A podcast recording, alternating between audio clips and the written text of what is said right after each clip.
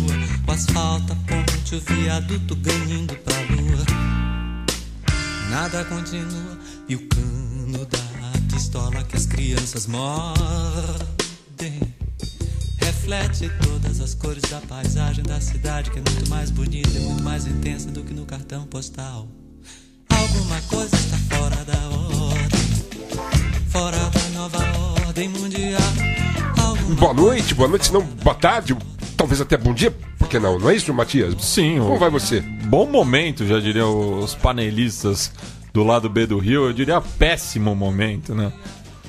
Faz tempo. Não tão forte. É, desculpa.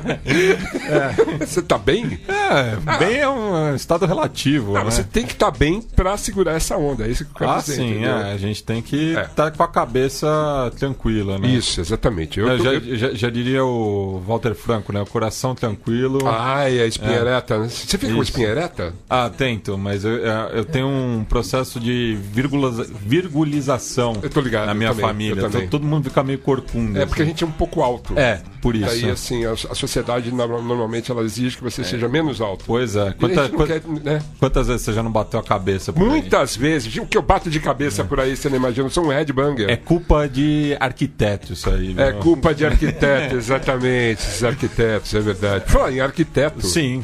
a gente vai apresentar uma pessoa que não é arquiteta, mas que está com nossa convidada de hoje, a Amanda. Olá, Amanda, tudo bem? Como vai você? Tudo bem? Legal que você veio, hein? Obrigada pelo convite. Tá animadona? Sim. Você tá feliz, Amanda? Não, né? Desculpa, Henrique, você não tá feliz, mas eu acho que ninguém tá muito feliz mesmo. aqui é uma sessão de terapia coletiva, né? A gente trouxe o Anderson, o Anderson, que é arquiteto, Sim, não é isso? sim. É, tem alguma responsabilidade em relação à nossa, à nossa curvatura? Olha, Você gosta de pé direito alto? Sempre tem um bode expiatório Tem, nessa sempre história, tem, né? E, e- e o arquiteto se encaixa perfeitamente nessas culpas todas. Né? O vai... Anderson já esteve aqui com a gente algumas vezes, né? Especialmente nos debates, está sempre participando. E hoje ele trouxe um, trouxe um amigo, um convidado, um colega. Ilustríssimo. Podia apresentá-lo, por favor? Claro, Ciro Pironde, arquiteto, foi presidente nacional do IAB eh, nos anos 90, se não me falha a memória, né? Eh, e logo depois eh, dessa, dessa, dessa aventura, que não é fácil ser presidente nacional do Instituto dos Arquitetos do Brasil, e foi, e foi o melhor, eu posso garantir, eh, ele resolveu fundar uma escola Uau! que é a escola de, da cidade, a escola de arquitetura, da qual os professores são uma grande associação, na verdade, são os proprietários da escola, né? Uhum.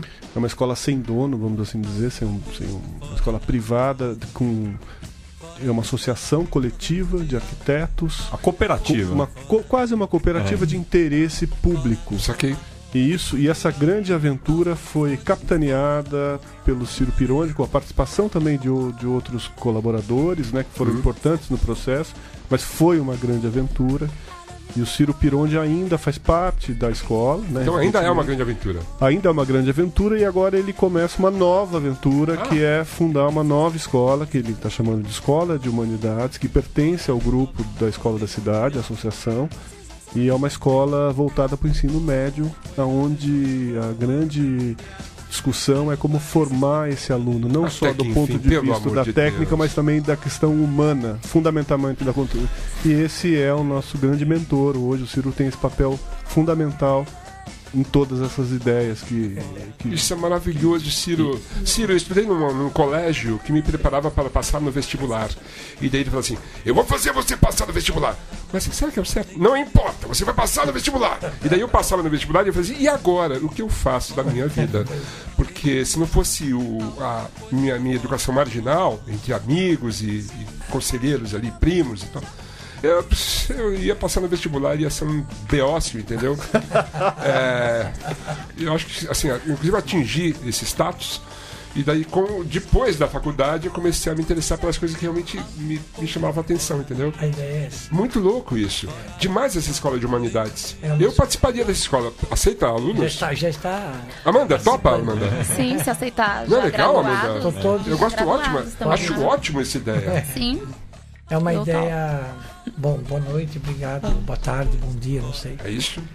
É, fora os elogios aí do Anderson, que é meu querido amigo e de tantos anos, acho que o afeto por vezes faz isso, né? A gente se elogia. Mas a escola nova é, rapidamente, só falar um minuto dela, ela tem um- uma base chamada Fallen. Fallen é filosofia, arte, literatura, ecologia e música. Em cima, em- com base nessas cinco disciplinas, digamos assim, nós acreditamos que uma pessoa com essa base, no mínimo, será uma boa pessoa. que Uau. é tudo que nós estamos precisando. né? Claro. E a partir daí vem todo o resto. Mas a base é essa daí. E junto com ela vem uma fábrica que é para produzir para a sociedade, principalmente no universo da periferia, das grandes cidades, elementos que possam ajudar a, a desenvolver um pouco melhor esses espaços, como a gente tem trabalhado já na Escola Cidade há tempo. Sim. Agora vai ser para esse ensino médio, né? que homenageia um grande brasileiro que, na minha opinião, se tivesse nascido num país com outra dimensão social, já teria ganho o Prêmio Nobel da Arquitetura, que é o João Figueiras Lima, o Lelé, um grande arquiteto e um grande brasileiro, e um grande humanista, né? um grande humanista. E, é, eu achei fantástico. Isso aqui, isso aqui é basicamente um inseticida anti-bolsominions, não é isso? É, pois é, É uma pílula, né? Tipo, Fantástico, hein, cara? contra a boçalidade. É verdade. Eu fui estudar filosofia na faculdade, né? No primeiro ano da faculdade eu tive a cadeira de filosofia. Sim. Foi um ano de filosofia, professor Marasquim. E assim, eu lembro que cinco alunos de cento e poucos ficavam na aula. É, era uma aula menosprezada. É. Assim como na faculdade, na- na- no, no ginásio, eu tinha aula de música, eu tive É. esse privilégio. E assim, as- os alunos realmente não, não demonstravam muito interesse. Você trazendo isso para a população, isso é maravilhoso, viu, Ciro? Vai, Isso é, é. genial, viu, cara? é essa, é de alguma maneira e, e de alguma maneira atender a isso que nós acreditamos que será o, a única forma de transformação social. Claro que, lógico, educação, Tudo, quando formação. as pessoas falam, por que, que fizeram a escola da cidade? Já que nós vivemos num país que nós temos eh, 550 escolas de arquitetura. Para que fazer mais uma? Quando, sei lá, o Canadá tem 12, a Alemanha 20, os Estados Unidos 120, aí você pensa, para que fazer mais uma? Será que precisava? Nós fizemos uma que tem como principal objetivo, o Anderson participa disso desde o começo, é um dos fundadores também, é, tem como finalidade fundamental ajudar a transformar a sociedade. Não é assinar o arquiteto fazer viga e pilar para dizer que ele é muito bacana. Isso não Vão interessa. livre, né? É, vão livre, janela bacana. Só O que arcos. interessa é mudar o olhar daquele que olha pela janela, não é a janela. Boa, excelente, legal, né? A gente tá aqui com o Chico também. O Chico tem me... O Chico também é um cara que assim, teve uma formação interessantíssima, meio fora da ordem, assim, né? Por que Você você tá estudou falando numa- isso? Ah, porque você estudou numa escola muito louca e legal, né, cara? Não sei se era louca e nem sei se era legal. Você não sabe? Mas. Você botou seu filho nela? É, porque ela ficou menos louca. Mas ela, Mais legal. ela ficou ruim, não sendo legal da mesma forma. Não entendi. Mas menos, eh, menos louca. Mas é uma boa escola. Eu aconselho. Ah, então, foi o que eu quis dizer. É, você estudou é. numa escola legal. É, é. E a gente troca uma ideia contigo e a gente percebe isso. Ô, obrigado Porque também. a gente aprende na escola também. Sim, é isso? sem dúvida. Sem Na dúvida. escola, é- na verdade, é um lugar ideal para se aprender as coisas, não é isso? Claro. Não é isso, Amanda? Sim, claro. Como é que como é- você estudou, Amanda? O que você estudou? É que- Eu sou formada em Direito. Direito, pelo amor de Deus, Amanda. Você é uma advogada. É, Você conhece a lei? E esse mito de que uma lei anula a outra, existe isso, isso mesmo? Se uma lei anula a outra. É, sempre tem uma lei para anular uma outra. Olha, ultimamente estão tendo várias. Um atropelo da lei. Muito bom. Muito Da Não tá nem Constituição. precisando ter lei pra anular. Eles anulam sem lei mesmo. Você, como uma advogada, você olha para o nosso poder público, você deve falar o quê? Assim, quando você acorda de manhã, liga a TV, tá lá aquele PM falando as notícias do dia, né? Com aquele pescoço e com aquele mau humor característico, né? E você vai falar assim, "Pô, mas o que está acontecendo, né, bicho? Porque eu estudei uma coisa na faculdade e eu não estou vendo isso acontecer, não é isso? Na faculdade é totalmente diferente do que a gente vivencia na prática, né? Você estuda na faculdade e tem um olhar assim que você vai para a prática e o, vai executar aquilo exatamente que tem lá. E quando você chega, você vê que nada daquilo que foi ensinado realmente é o que se produz na prática. Você se depara muitas vezes com as próprias ilegalidades. Ah, Eu eu posso falar livremente, assim, assim de mal dizer magistrados ou eu vou ser preso? Olha, Ah, eu tomaria Ah, cuidado. tudo bem, Oh. desculpa, Eu, desculpa. eu- eu tomaria cuidado com a máfia da toga. O quê? Opa! É, é, tá, vamos mudar de assunto então. É, você é ligado aos, aos movimentos de ocupação, Sim. não é isso? O MSTC. Me fala desse movimento, por favor. É, o MSTC é o Movimento Sem Teto do Centro, que existe desde 1997, Aham. tá? E realmente o estatuto dele é de 2001. Ele passa a ser estatutário a partir de 2001 e a liderança é a Carmen da Silva Ferreira, A Carmen. a dona Carmen. Dona Carmen. E, Pode mandar um beijo pra ela? por favor, Dona Carmen, um beijo pra senhora, Dona Carmen. todos, por favor. Carmen, um beijo do Ciro. Beijaço. Beijo, Carmen, do Anderson. Então, o MSTC, ele tem no início, né, em 1997, a Carmen ela é uma migrante, né, é, do- da Bahia, e aí ela vem para São Paulo após ela sofrer violências domésticas do marido e deixa os filhos e vem para viver aqui com aquela expectativa de um lugar de um lugar melhor. São Paulo é o lugar das oportunidades. E ela diz que quando chega vê que São Paulo não era o lugar das oportunidades, era uma cidade fria, que não acolhia da forma que ela pensava. A não ser com preconceito. Sim, opressão. exatamente. Isso. E aí ela passa até por um período em ficar em condições de rua. E ela conhece pessoas ligadas a lutas por moradia.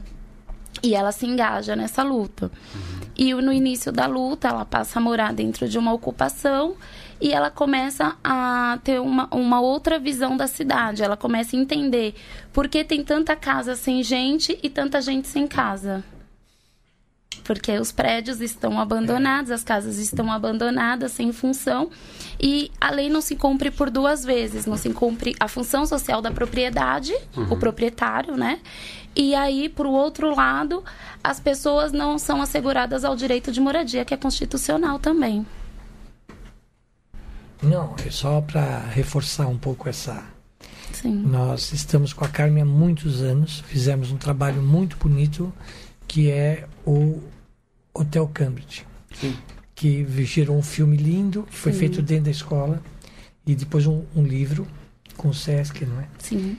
E só para reforçar um pouco essa dimensão, Só para localizar o ouvinte, onde fica o Hotel Cambridge? Mas No conta 9 essa de julho. 9 de julho. 9 de julho. E foi essa mesma ocupação que a Carmen é, Liderou. liderou, Isso, né? isso. Sim. E foi isso que nos aproximou a escola da cidade. E eles, nós, de- é, durante seis meses, 20 alunos e alguns professores trabalharam lá como um trabalho pedagógico. Eu quero frisar isso. Não foi uma coisa que foi feita aleatoriamente. Fazia parte do programa, do processo pedagógico Sim. da escola. E isso gerou, tudo isso que gerou, que até ganhamos prêmios internacionais lá com o filme e tudo mais, né? Em São. Sebastião, em todo lugar. E gerou um filme maravilhoso. O filme é né? muito bonito. É. E o livro também, que é muito E bom. o livro também.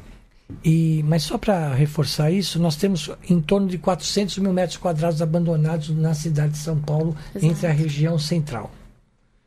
E aí ficamos colocando na, em, em áreas que não tem infraestrutura nenhuma, de nenhuma, nenhuma ordem. é, Não só isso, né, construir. Ciro? Lugares que são. É, que Mananciais, mananciais né? ligados ao meio Sem ambiente. falar nisso, e aí toda vai essa a- a doença que distorção vai ser a distorção. É.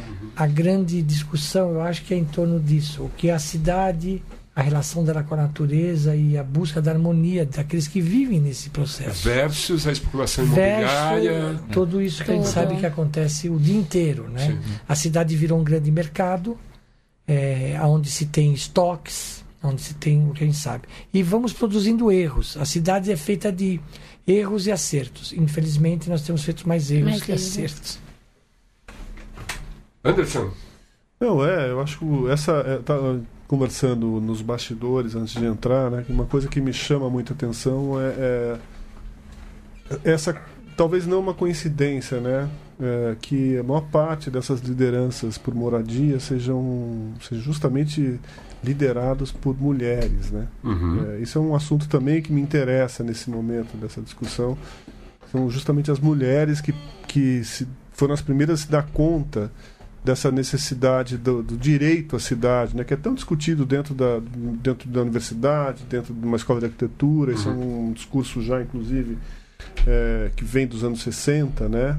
É, Lefebvre. do Lefebvre, exatamente, que é um filósofo francês que coloca essa questão na França, né, com as, a- a- as pessoas como direito a usufruir da cidade, né, como direito democrático, e que evidentemente em São Paulo não se vê, né.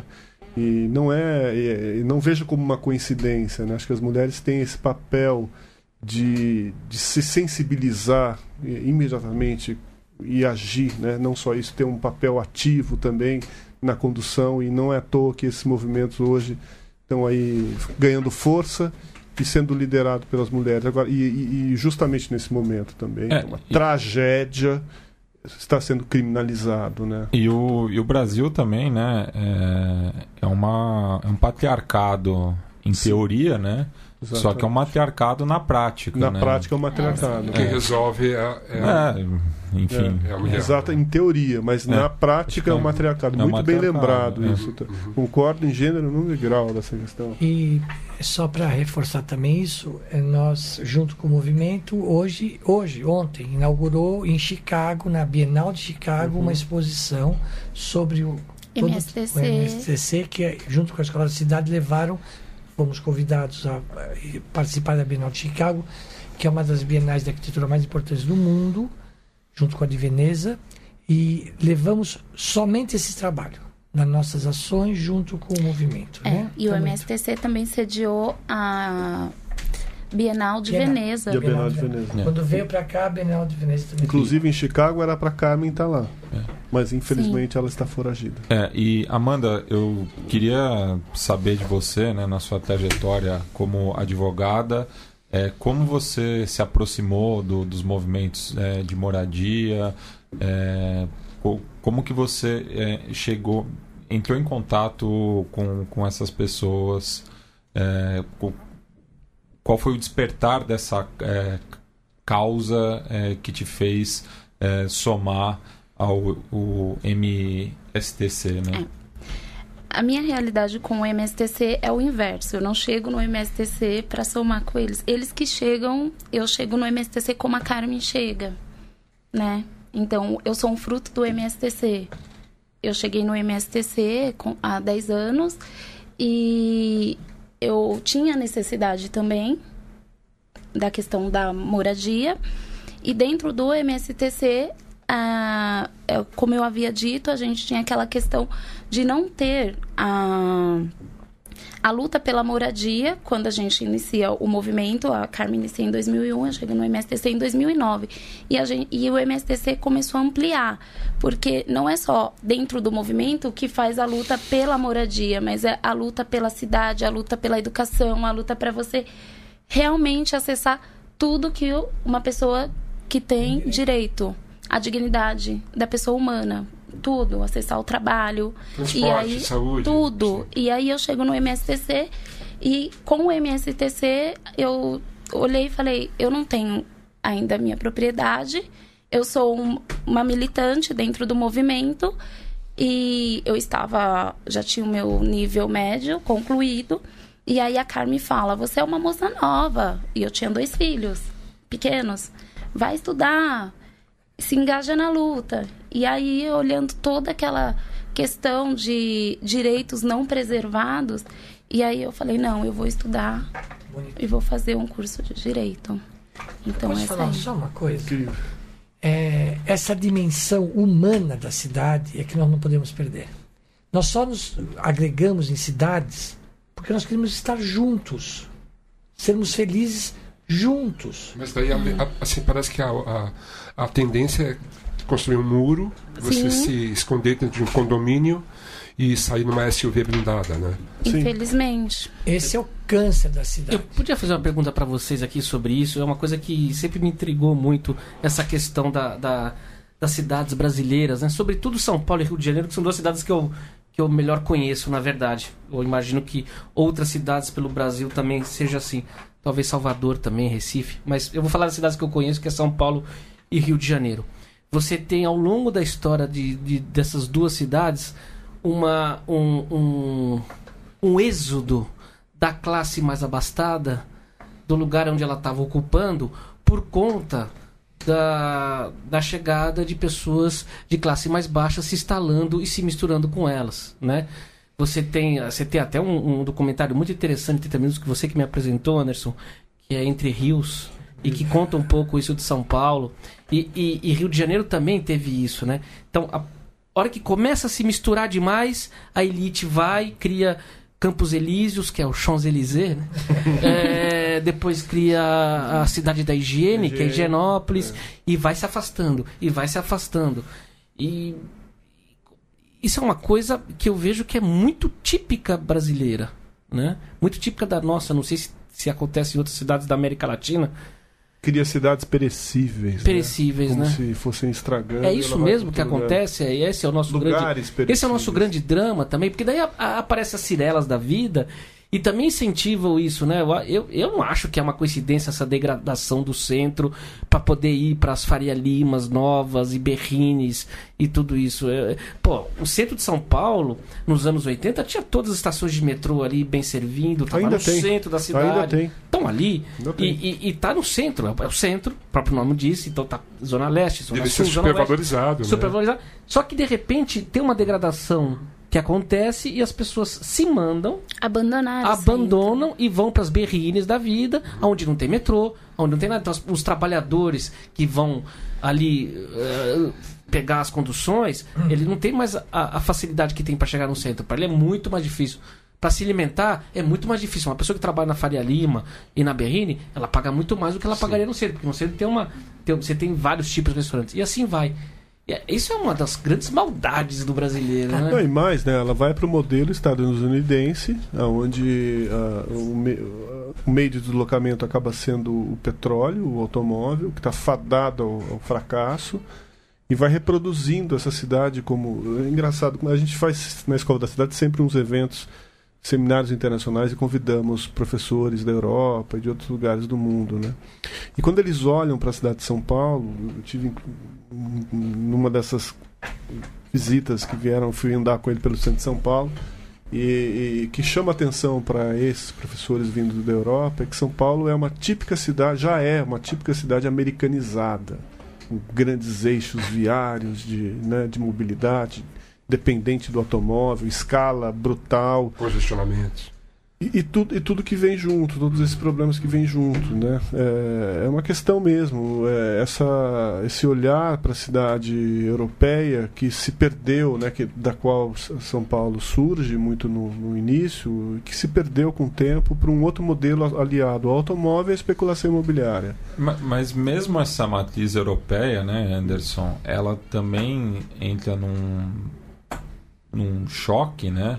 É, porque se você comparar o, a forma como se desenhou né, as, as cidades brasileiras e do resto da América Hispânica, você tem um traçado muito diferente, né? Muito, totalmente. Aqui sempre teve es- esse culto à propriedade privada, Sim, assim, né? sim. Então você mu- muitas vezes você, você- você pega compara o centro é, justamente das cidades brasileiras com da- das cidades é, da América hispânica. Hispânicas são bem, Você vê são uma, bem uma diferentes. coisa é. muito diferente, né? Sim, isso é uma discussão longa, né? É, que é, é um fato. O próprio Sérgio Buarque de Holanda já citava essa questão no livro dele, né? Raiz do Brasil, entre o- como era o comportamento do brasileiro, né, do ladrilhador, ele chamava de ladrilhador e semeador, né, de quem veio para cá explorar e quem veio para de fato fundar uma sociedade, uma cidade que é é a América Hispânica. Isso dá uma diferença. E e outro dia eu estava ouvindo um, um- um programa eh, que surgiu essa discussão, achei muito interessante. Inclusive a definição de brasileiro é uma profissão, não é um, não é um cidadão. Eu nunca tinha pensado nessa na semântica da palavra. Eu não sou um francês, eu não sou um português, eu não sou. Eu sou um ferreiro. Uhum. Eu sou um brasileiro, um sujeito que extraía para o Brasil para vender. É uma Sim. coisa maluca se você pensar nisso. É, Na a, gente estava falando no, começo sobre um, um- um exemplo de Medellín, né? Então a gente vê que São Paulo, é, no começo dessa, década, ele, ele- São Paulo começou a trabalhar a, a distribuição viária e tal, e colocar umas uns petiscos, uns, umas ciclofaixas, umas ciclovias, né? É a coisa que foi tomando corpo, as pessoas, assim, o paulistano se apaixonou pela, ciclo, pela, pela Claro. bicicleta. E começou a usar muito, muito mais frequentemente nas ciclofaixas de lazer e tal. Ah, eu vou passear com meu filhinho, então eu vou passear com a namorada, eu vou lá pegar a ciclofaixa. Daí as pessoas falam assim, ah, dá pra pedalar em São Paulo. Ah, olha, agora tem ciclovia na Paulista. Ah, tem ciclovia em tudo quanto é. Olha, legal, vamos usar a bicicleta. Começaram a usar a bicicleta e tal. E parece que isso foi incomodando eh, os, os conservadores, né, os reacionários, né, eh, de comerciantes falando assim, ah, isso aí vai falir meu negócio, aquela, Sim, aquela imbecilidade. isso, né? Eh, e agora está tendo um retrocesso fortíssimo, né? É. Ao contrário de Medellín, né? Que é uma cidade que, que- que trabalhou muito isso aí. São Paulo está exatamente no, no- no caminho contrário a isso, né? O prefeito ele está atrapalhando, né? A compreensão e, a- e o uso da- das ciclovias, fazendo uma reforma estranha, meio meio misteriosa. E a ciclofaixa de lazer do, do paulistano, ele esperou terminar o contrato do, da Bradesco Seguros para falar: ah, acabou o contrato, ah, não tem quem paga, ah, meu Deus, não sei o que a gente. Ah, deixa pra lá. Quem sabe ele esquece. É, Você tem uma, entende? tem as forças conservadoras da Tem própria Câmara uma- Municipal trabalhando em cima disso. Não, acho que tem que fazer justiça também ao, ao Haddad nesse sentido. Eu vi muitas críticas em relação, na época, ao projeto da ciclovia. Eu vi mu- de muita gente, gente esclarecida, inclusive. É, que isso é um absurdo, é um projeto que está sendo feito goela abaixo. é, sem planejamento e esse tipo de crítica.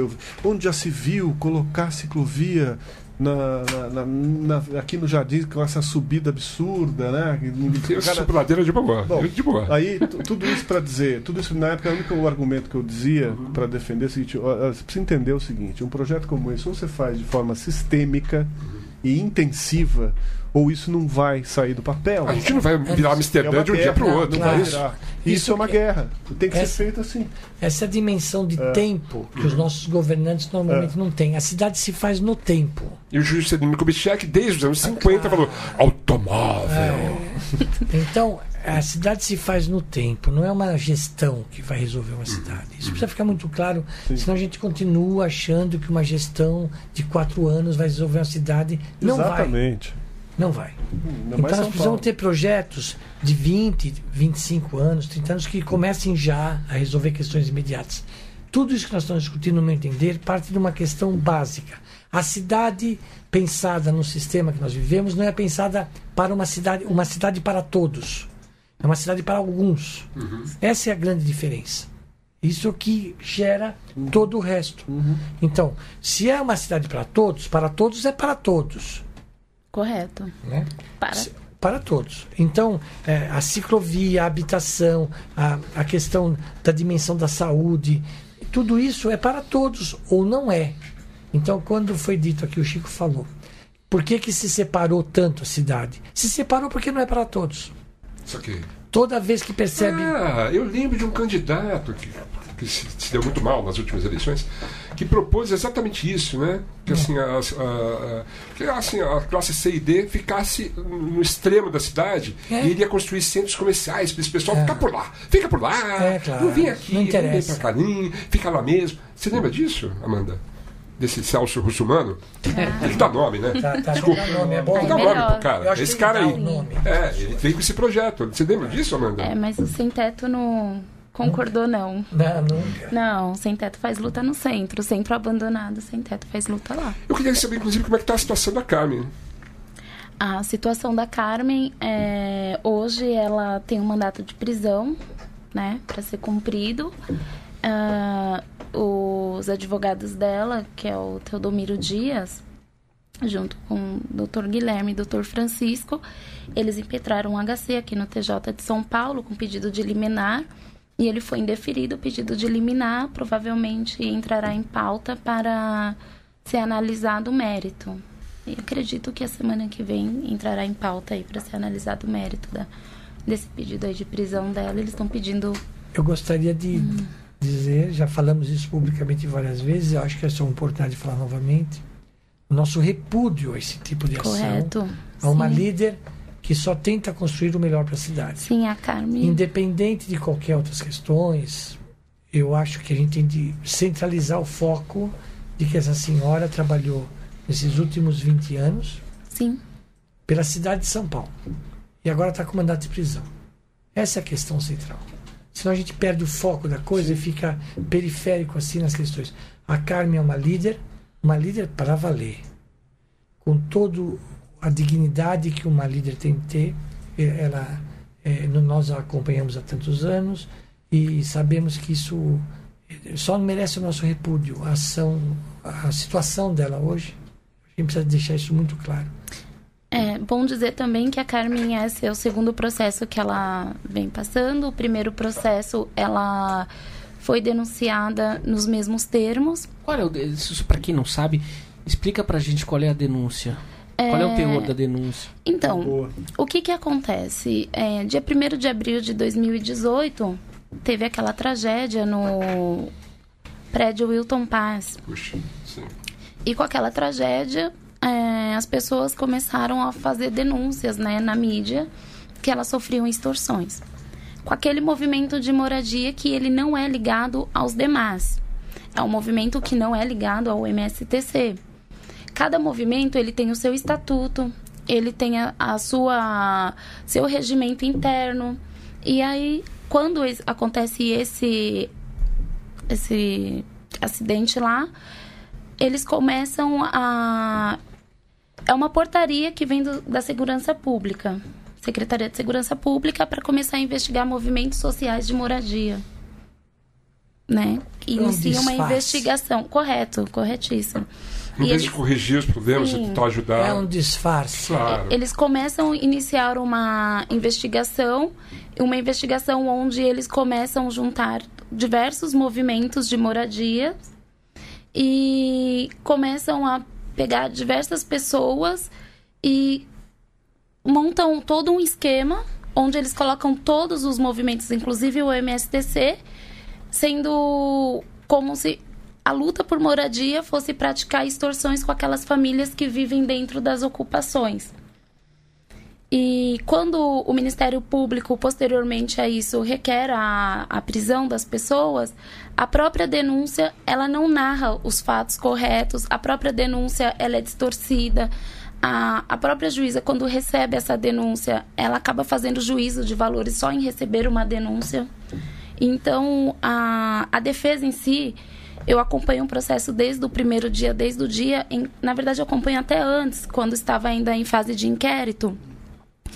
É, as pessoas foram é, intimadas a comparecerem ao DEIC para depor, esclarecer.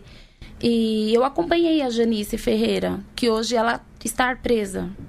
E eu acompanhei e ela esclareceu. Eu sou do MSTC, eu sou uma publicitária, filha da Carmen, dentro do movimento. O meu papel é trazer parcerias de cultura, a gente faz diversos eventos. Esse é o meu papel dentro do movimento. Ela esclareceu ao DEI que ficou à disposição da justiça. Posteriormente a isso, um outro delegado inicia é, O inquérito, na verdade, o delegado anterior sai da, da- dessa investigação, entra um outro delegado e ele declina para pedido de prisões. Onde todos que eles chamavam iam até lá e esclarecia. Olha, lá no movimento acontece assim. A Carmen, quando ela foi, ela pediu inclusive para fazer juntadas de diversos documentos nesse inquérito. E a Janice, no dia 24 de junho, ela está na sua casa. A polícia chega e fala assim: Olha, eu vim fazer uma busca e apreensão e você vai ter que ir conosco para prestar esclarecimentos. E quando ela chega lá, ela está com mandato de prisão para ser cumprido. E a partir do dia 24 de junho, eu estive na delegacia também, num DEIC, não tínhamos acesso a nada. Nós ficamos sem acessar o processo, era uma segunda-feira, só fomos ter acesso a toda que eles tinham já produzido na quarta-feira. As pessoas ficaram 48 horas sem os advogados ter acesso ao conteúdo de que eles de toda a investigação. A justiça tem caminhado assim no Brasil, né? É, Não é só nesse caso, né? Você vê, a gente É tem geral, né? Olha só, e já não é agora também. A gente tem um programa aqui, por exemplo, que chama Encruzilhadas, do Grande Simas. E ele fala, ele cita uma hora do programa do samba, por exemplo, da lei do- da vadiagem. Que é uma lei que surge com logo depois da- do golpe de Estado da. Aliás, ontem falaram golpe. Do golpe de Estado da República. Michel Temer falou que foi É, golpe. Ele falou duas vezes. É, ele falou que foi golpe. Ele falou duas vezes. É, Michel Temer E- falou. Ele declarou. Mas ele falou que não participou. É, Ah, tá. Ele só usufruiu. Eu também acredito. E, e, a, e a lei da vadiagem era uma coisa tão ampla, mas tão ampla, que era qualquer coisa que a polícia imaginasse que era uma vadiagem, ia lá e punha um descendente de escravo Na cadeia. na cadeia, porque era, para pegar esse segmento da população, né? Então, e o Brasil não muda, o Brasil se Mas- transforma para ficar sempre a mesma coisa. Mas o Brasil estava mudando, Chico. Ah, não. Lentamente, mas estava. Não, ele muda, se você for ver, ele muda, mas há coisas no Brasil, tem- existem Mas existe certas uma coisas que não muda. que não mudam, É, não que não muda. mudam. Tem uma estrutura racial, É. de ordem econômica, que não Existe uma muda. seletividade que Existe, não muda. Que não muda. É, nesse caso da criminalização dos movimentos, a gente acaba entendendo que assim existe um movimento, o MSTC insurge aí para mostrar para a sociedade que o prédio, que os, os locais são abandonados e que pode ali é, se fazer é, uma política pública habitacional ali as pessoas têm direito a isso e que o proprietário no- no- vamos ter de exemplo a ocupação 9 de julho é um prédio que era do INSS Exatamente. desde 1976 esse prédio está abandonado Sem função social. sem função social da propriedade Prédio público. público Sem função é social. público. E, qua- e só teve função social quando o movimento ocupou. Quando o movimento esteve lá. E quando o movimento ele ocupa, ele inibe diversas questões no- no- na região. Ele inibe um espaço inseguro, vazio, Sim. abandonado, Ele traz vida. doenças. Traz vida. Ele traz vida. A Ocupa 9 de Julho, hoje em dia, ela é um re- referencial para a cultura. É, tem shows ali, Tem show, festas incríveis. é festas demais. incríveis. É. Então, é, o movimento ele realmente ele transforma o espaço. Ele transforma. E Aliás- mostrar isso para a sociedade, você descortinar isso, alguém tem interesse em esconder. Sempre Uhum. Ah, teve o interesse em né? esconder. As- as- você falou na Cirela, né? A Cirela é só um exemplo, né? É. Tá, inclusive, envolvida lá no Parque Augusta, né? É uma pressão ali forte, né? Os caras querem é tomar conta, Sim. né? Isso é... É difícil lutar com esses caras, né, bicho? É quase impossível. Porque ah, parece que a lei tá sempre do lado Está deles, sempre do lado né? deles. Agora, eu acho que a gente não pode perder a esperança, entendeu? A cidade se faz também com esperança. A gente é capaz de desenhar futuros melhores, eu acho. O exemplo do movimento, outros exemplos que a gente conhece, de associações e, e comunidades, é, é- é muito maior do que eles imaginam que seja. Esperança e resistência. E resistência. Essa é a grande eh, questão. A gente que trabalha muito com outras associações sabe perfeitamente que o número de pessoas que estão hoje lutando por questões mais dignas no mundo é muito maior do que a gente imagina. A questão dos refugiados é uma outra questão muito forte. São Paulo tem um milhão de pessoas, de imigrantes ilegais dentro do estado. Né? A É, só, fez- só me permite uma correção. é, eu prefiro usar o termo irregular. Isso mesmo. É, tá porque tá é, certo. imigrar não é, É, não é um ato de ilegalidade, É, não, né? claro, Isso. claro. É. Mas eles, eles taxam assim. Sim, a claro. escola né? fez o centro de apoio aqui na Barra Funda é, de, de atendimento a, a esse, a esse tipo de situação de famílias que vêm, que eles chamam, entre aspas, por favor, Não, claro. né? Então, eu acho que a questão é a resistência para não perdermos a esperança. A resistência é muito maior do que eles imaginam que seja. Eles, quando eu falo, aqueles que pensam que estão governando e fazendo com que a sociedade se iniba. Não há essa possibilidade. Eles percam essa esperança a eles, que nós iremos nos inibir diante Se dessa entregar. e se integrar.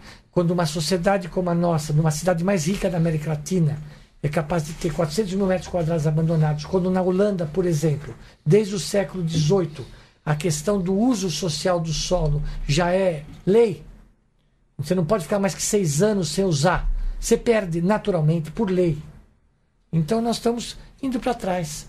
Não é à toa que a questão da, da, da matriz da nossa degradação começa com, e se, até hoje existe, com a questão da, da escravidão, Sim, que a gente esquece que isso é uma coisa que aconteceu recentemente entre o desenho de Brasília, para dar um exemplo arquitetônico, que é um exemplo que iluminou o mundo e pôs o Brasil, na minha opinião, na modernidade, com todos os problemas que aquilo ocorreu, é o desenho em si daquele lugar tem só 57 anos é, de, de- de- de diferença da do fim da escravidão.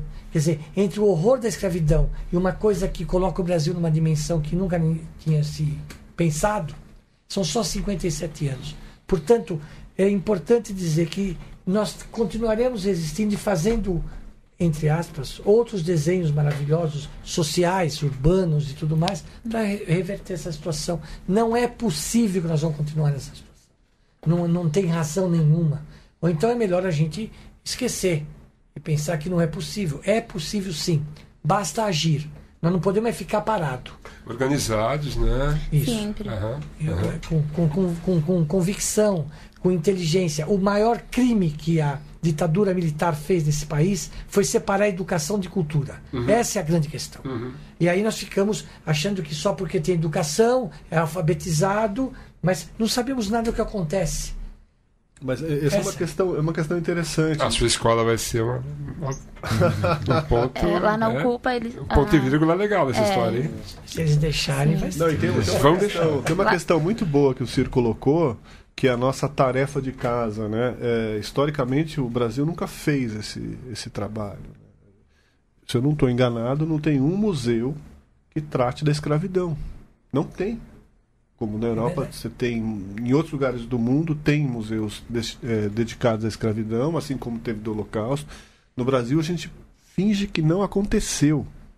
E esse finge que não aconteceu diz muito do processo, inclusive do fim da ditadura, onde a gente vai e faz uma anistia. E cada um vai para casa e tá tudo bem. Meu chapa, não tá tudo bem, cara. Mas olha, o Brasil se isola nessa história na América Latina, não? é Também, né? Porque a- a- até né, nessa questão é, institucional, né? Aqui em São Paulo você tem o Memorial da Resistência, que é, faz um trabalho muito bacana, né? Mas com, pouco recurso, com, Com pouca pouco divulgação, recurso, é. escondido ali Sim, na, na, sim. na marginal, né? Quase É, marginal. e daí, né? se você compara, por exemplo, com o Museu da Memória em Santiago do Chile, você É. vê um espaço monumental, assim, Dedicado ao gratuito, tema. é. Sim, sim. Institucional, É, é. público. é. Mas nós temos coisas maravilhosas que a gente tem de ressaltar. O Brasil, como diz o Caetano Veloso, tem um ouvido musical que é de invejar. Nós temos uma literatura maravilhosa. Nós eh, fomos capazes de construir um, um futebol que nunca ninguém tinha visto. Uma arquitetura que nunca ninguém tinha visto. Então eu acho que isso, tudo isso é para a gente dizer. É possível. Uma ciência. Nós temos um dos maiores neurocientistas do mundo no Brasil, que é o único capaz ainda brasileiro de ganhar o prêmio Nobel, e sempre indicado, que é o Nicoleles. Então eu acho que essas coisas a gente não pode também desprezar. Senão fica uma coisa muito assim, nós vivemos só falando de, dos problemas E não olhamos um pouco, levantamos a cabeça e falamos: é possível. Para dizer para os nossos filhos, para as futuras gerações, que é possível. Nós já fizemos. Dizem que os otimistas são pessoas mal informadas. Talvez eu seja. Mas eu continuo com esse otimismo no país. Eu acho que é possível fazer uma nação diferente do que essa que nós estamos vivendo. Isso é só um precalço, é como se fosse uma pedra no caminho do, do Drummond. A gente tem que tirar essa pedra do caminho rapidamente. Ela não tem o brilho que a gente imagina que tem. Ela não tem nenhuma importância. Quando eu falo da pedra, eu estou falando dos atuais governantes. Eu lembro sempre do, daquela grande. Já que nós estamos em filosofia, Hannah Arendt. É, tempos de homens sombrios. Vai passar. Não vai ficar. Nós, vamos- nós temos inteligências nesse país capazes de suportar tudo isso e superar. E jovens, inclusive, né? É muito A jovem. gente teve a visita do Felipe Cato recentemente aqui na, na rádio, Sim. né?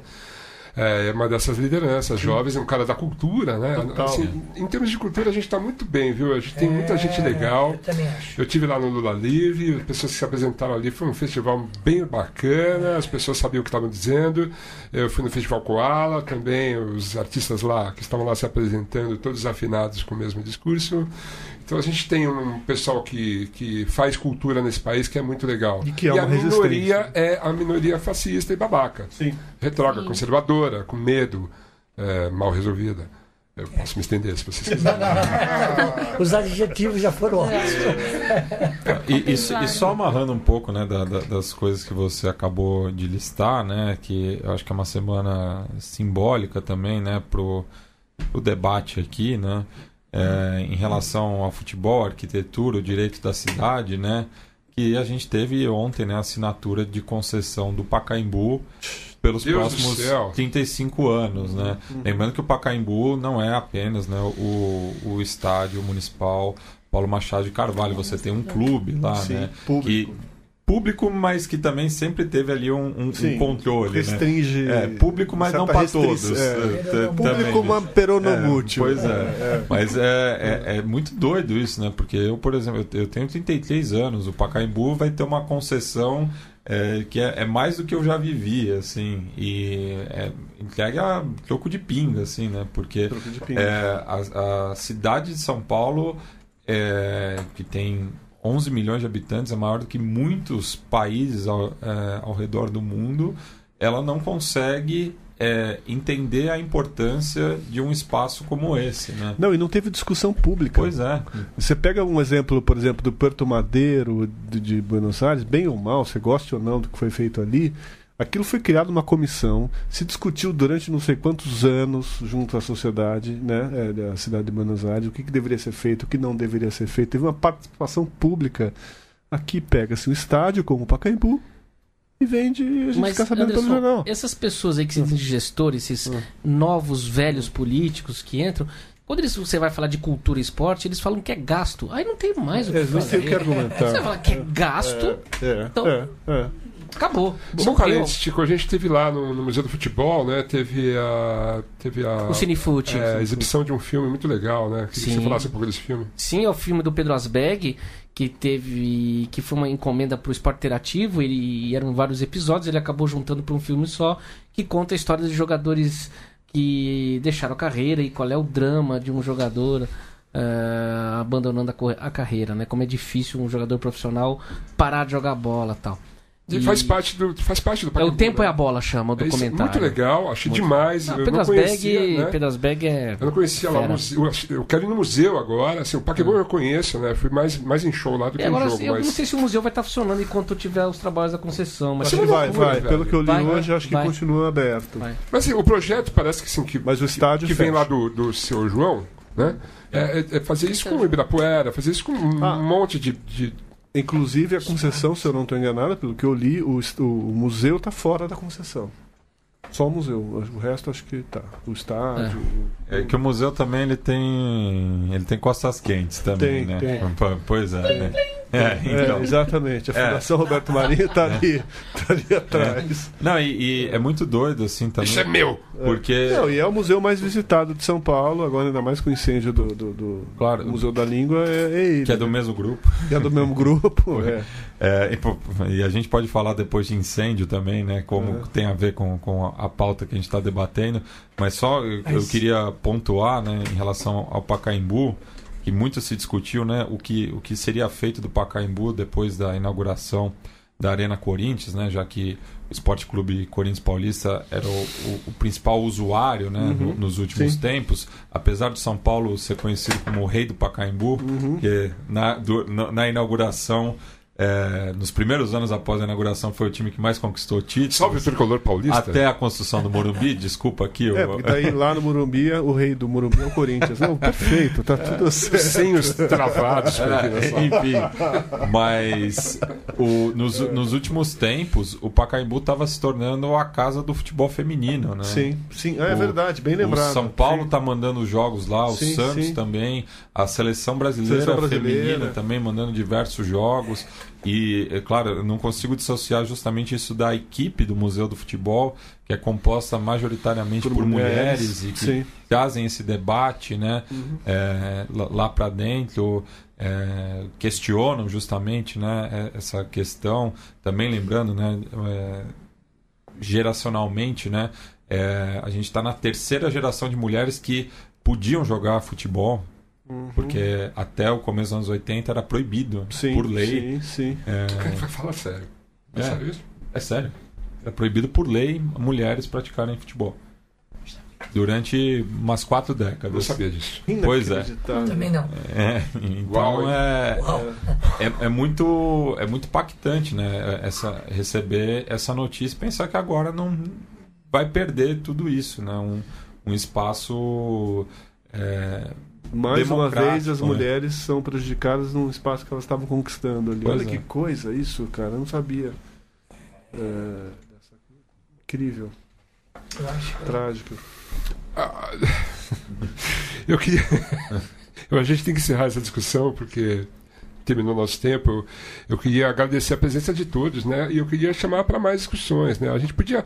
Eu, eu vou convencer o nosso patrono aqui a fazer um programa, um novo programa. Sobre, sobre esse, para fazer esse debate cotidianamente. Assim. Thales fazer- veio da outra vez. Semanalmente, legal, pode né? fazer essa discussão, mensalmente, não sei, mas eu acho que tornar isso um hábito aqui na Central 3. Lógico que em todos os programas a gente acaba falando um pouco, né? Claro. No tempo da Rádio Show a gente eventualmente dá umas, as nossas espetadas, né? É, mas, mas assim, é, no, no Xadrez Verbal, tem, tem, tem vários programas. Mas a gente podia fazer um, um programa especial sobre isso. Que seja mensal, então. E a Central 3 hoje tem uma turma aí que Uma turma. pesada para discutir, né? O É, Matias, então, o Leandro, ô, o velho. Tá, que, tá- Então, que faz parte é, do quadro, tá isso. aí. Eu queria, da Amanda, Amanda, se quando tiver um evento, alguma coisa cultural e tal, que a gente possa divulgar aqui, Sim. é, você, por favor, pode passar pra gente, a gente é parceiro nessa, tá? E, inclusive, se puder ajudar de alguma forma, apresentando algum evento, participando como músico, como qualquer coisa, é só você me avisar. Bem, agradeço. Porque a gente é parceiro nessa, né? A gente vive na mesma cidade. E debaixo das mesmas garras, né? Ah, sim.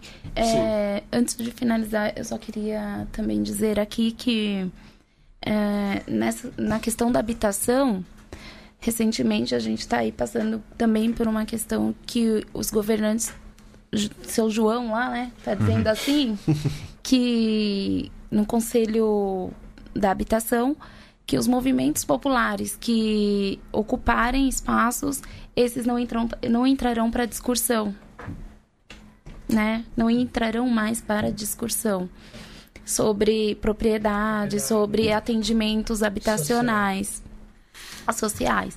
Então, é, o movimento entende isso como uma forma de Claro. querer Calar. né? calar, Claro. né, calar a nossa força, a, a nosso modo de realmente reivindicar nossas reivindicações. Então, é, e outra coisa também lá no movimento a gente sempre fala que a nossa ordem é a desordem do sistema, né? A nossa ordem lá e quem não luta tá morto. Perfeito. Perfeito. Queria agradecer Matias por estar conosco. Opa, tamo Chico, junto. Yeah. Obrigado, Thunder. Parabéns, Amanda, pelo, pela luta lá. Obrigada. Não desista, continue Não. sempre firme e forte. Sim, Anderson. Estamos sempre aqui. Eu ia falar mais uma coisa, Thunder. Fala aí. Posso fazer uma pergunta Deve fazer. pro Ciro? Faça. Ciro, você que é um grande estudioso, conhecedor de Beatles. Adorno escreve... era o quinto Beatle? Ai, tá, tá provocando a gente aqui. Orvalho de Carmalho, né? Eu, eu não Coisa diria, horrorosa, coisa horrorosa! eu não diria o Adorno, eu diria a dor. Adorno, né? Dor Só. na alma. Anderson, legal você estar aí com a gente, hein? Obrigado Mais uma, pelo né? convite, mais uma. Legal você ter trazido o Ciro aí. Ciro nos deu a honra, fiquei muito feliz quando Demais, ele hein? E Obrigado, falou, viu? e falou que vem, vem sempre, vai fazer parte aí do time agora. Demais, Não, à demais. Obrigado, que- viu, Ciro? Muito obrigado a vocês pela, pela oportunidade, não é? Eu acho que lugares como de resistência como esse, o velho Marx dizia que as revoluções virão da periferia. Eu acho que esse tipo de trabalho é um trabalho que vai aj- ajudar a estruturar isso. né? Não pense que tem pouca influência, tem muita influência. Eu parabenizo vocês e estamos nessa, né? Ou construímos esse país juntos, ou não sei o que nós seremos. Nós precisamos dizer claramente, viu, Amanda, para os João, Joões da vida. Joões, Trabalhadores. seja- é, que nós não vamos deixar um João acabar com o nosso sonho. Nem o Bruninho. Ah, não. Também não. Amanda, Como- obrigado por você estar aí com a gente. Muito obrigada. Valeu, tá? É, a gente podia terminar então com uma música do Caetano, que a, que a gente começou o programa. Porque tá, alguma coisa tá meio fora da ordem, né? Obrigado a todos e até a próxima. mero serviçal do narcotráfico. Foi encontrado na ruína de uma escola em construção. Tudo parece que é ainda construção e já é ruína. Tudo é menino, menina no olho da rua. O asfalto, a ponte, o viaduto ganhando pra lua. Nada continua e o cano da pistola que as crianças mordem reflete todas as cores da paisagem da cidade que é muito mais bonita e muito mais intensa do que no cartão postal. Alguma coisa está fora da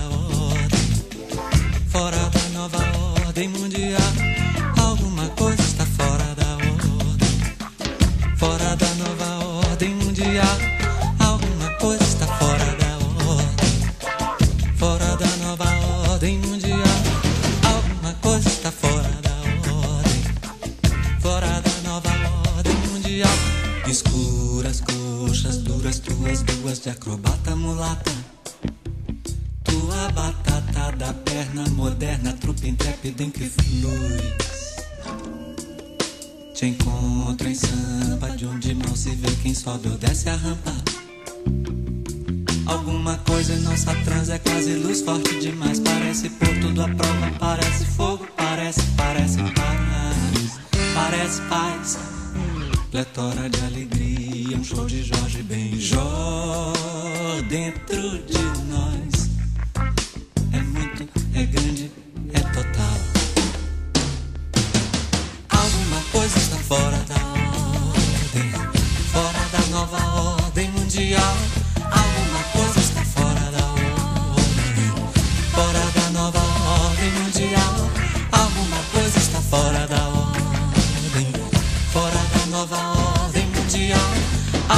Coisa está fora da ordem, fora da nova ordem mundial.